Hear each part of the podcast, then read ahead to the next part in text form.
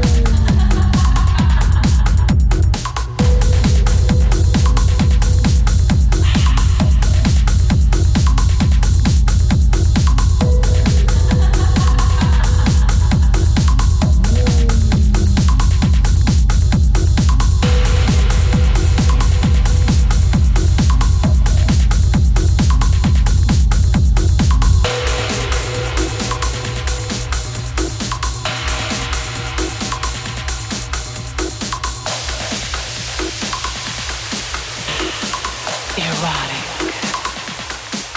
I shiver from your eyes on my body. Make love.